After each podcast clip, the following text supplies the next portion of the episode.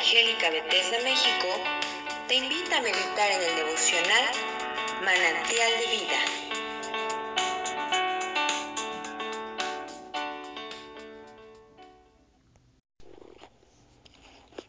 Buenos días hermanos, les habla Ángel David Monroy. Saludos desde Hermosillo, Sonora. El día de hoy vamos a tener la lectura y una pequeña reflexión sobre el capítulo 47 del libro del profeta Isaías. En la versión que voy a leer se titula así, La caída de Babilonia. Dios dijo, Ciudad de Babilonia, baja ya de tu trono y siéntate en el suelo. Eres como una viuda joven y no volverán a llamarte hermosa y delicada ya no podrás disfrutar de lujos y privilegios. Ahora tendrás que trabajar. Toma una piedra y muele el grano para hacer la harina, pues has quedado destruida y tendrás que valerte por ti misma.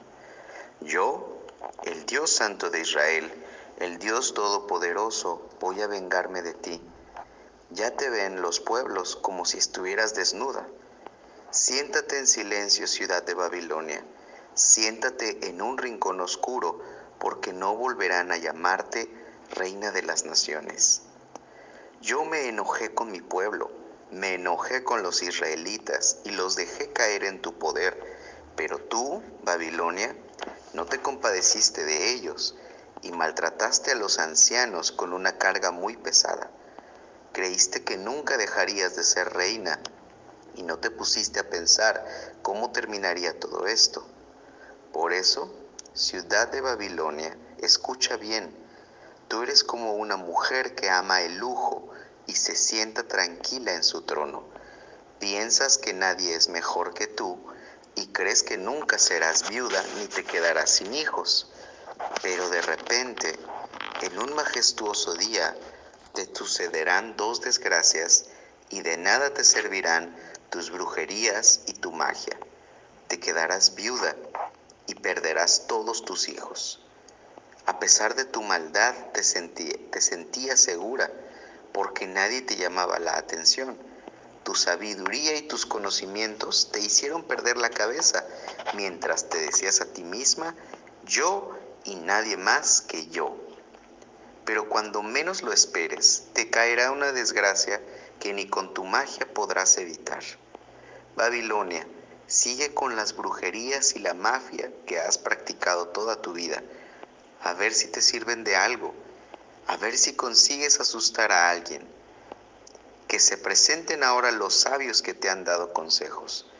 Que traten de salvarte los que miran a los astros para anunciarte el futuro.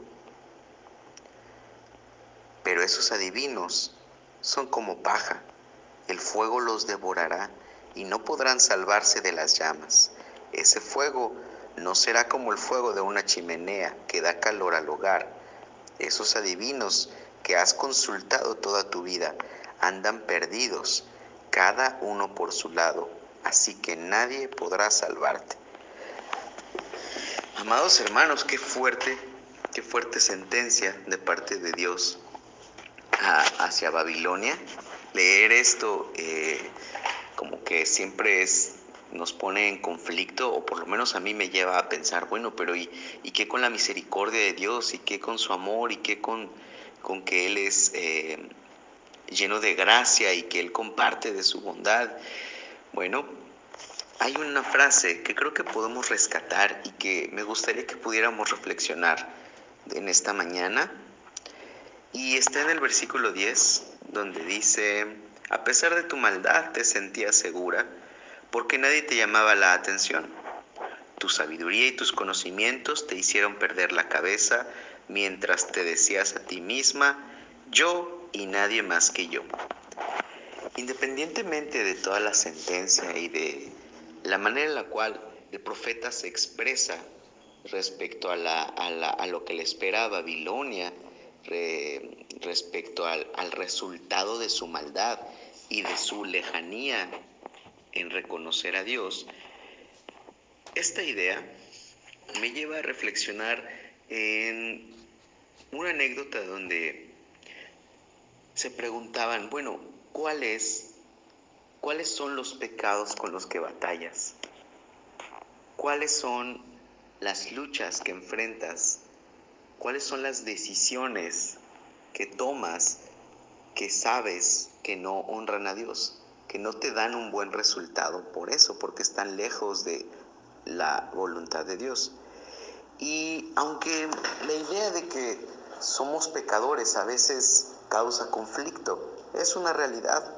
El Señor mismo nos lo recordaba y nos hacía ver que somos pecadores, por eso necesitamos de su gracia todos los días.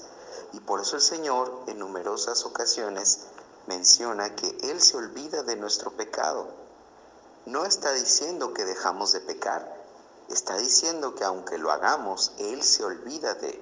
Y esto quizá nos puede llevar a pensar en nuestra maldad, en esas, en esas emociones que a veces dominan nuestro corazón, que a veces dominan nuestro entendimiento y que nos llevan a pensar o a sentirnos de una manera que definitivamente si fuera pública, si todo el mundo lo viera, nos daría vergüenza porque a lo mejor expresaría algo de nuestro egoísmo, a lo mejor dejaría ver algo de nuestro orgullo, algo de eh, nuestra falta de perdón, algo de nuestro rencor, algo de nuestra envidia.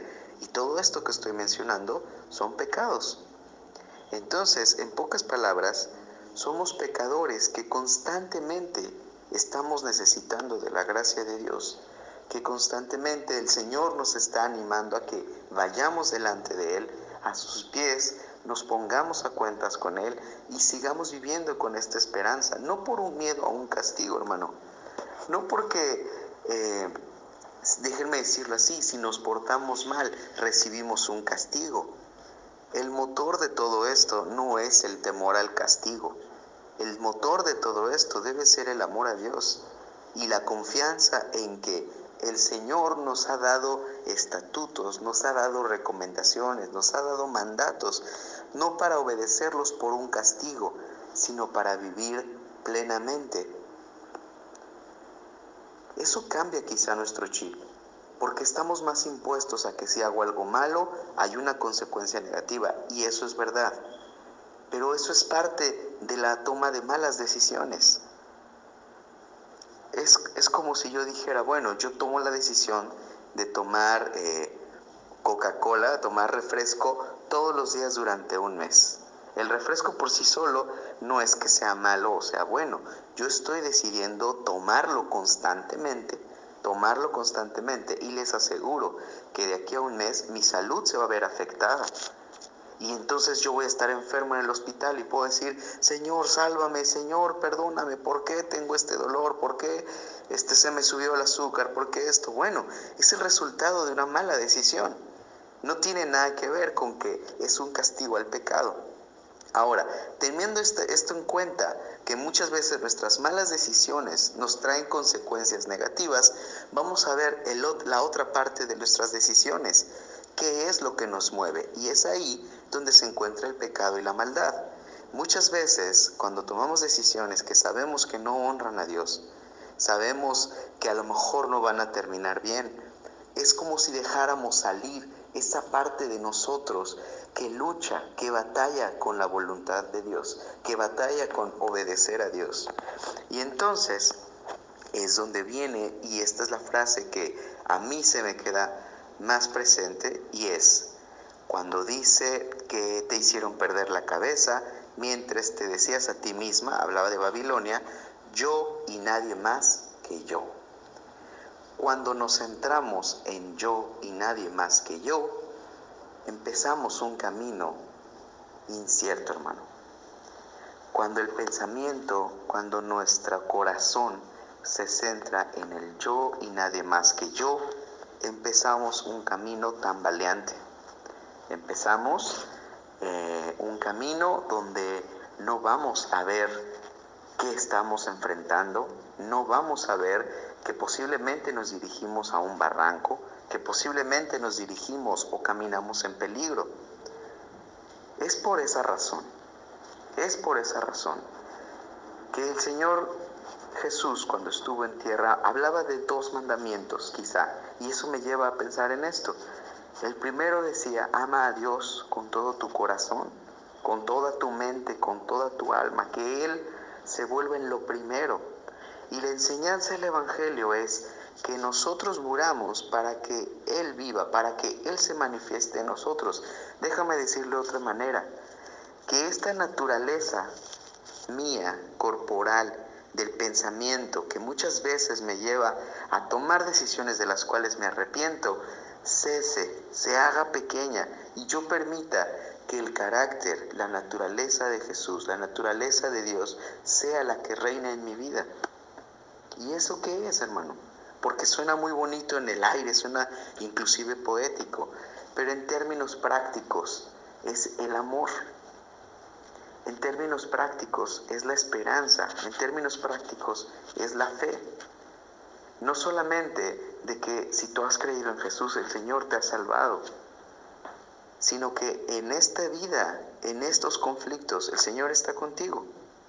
No solamente que algún día no habrá enfermedades y no habrá más dolor, sino que aquí, con enfermedades y con dolor, el Señor está contigo, incluso con la muerte.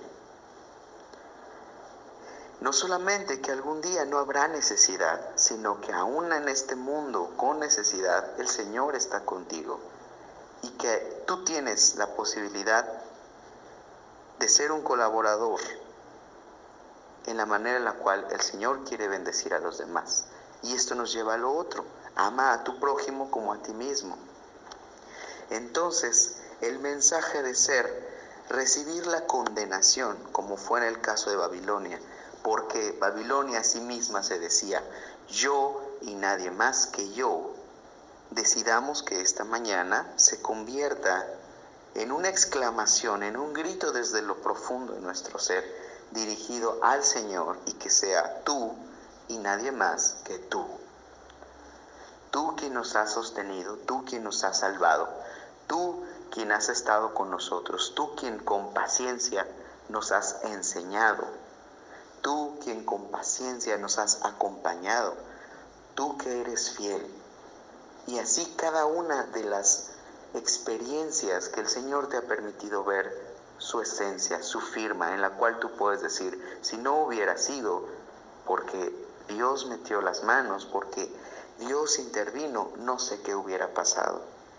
Piensa en esos momentos y entonces que en nuestro corazón cuando e, se empiece a nublar y venga esta idea de yo y nadie más que yo, se transforma en un tú y nadie más que tú, Señor. Mis queridos hermanos, reciban un gran abrazo. Que el Señor nos conceda seguir conociéndole, seguir aprendiendo y amarrar esta idea a nuestro corazón, que se trata de Él, de lo que Él ha hecho, de lo que Él hace y de lo que Él hará. Amén. Bendiciones. Si esta devocional ha sido de bendición para tu vida, compártelo con otros. Y síguenos en nuestras redes sociales como Misión Evangélica Bethesda México.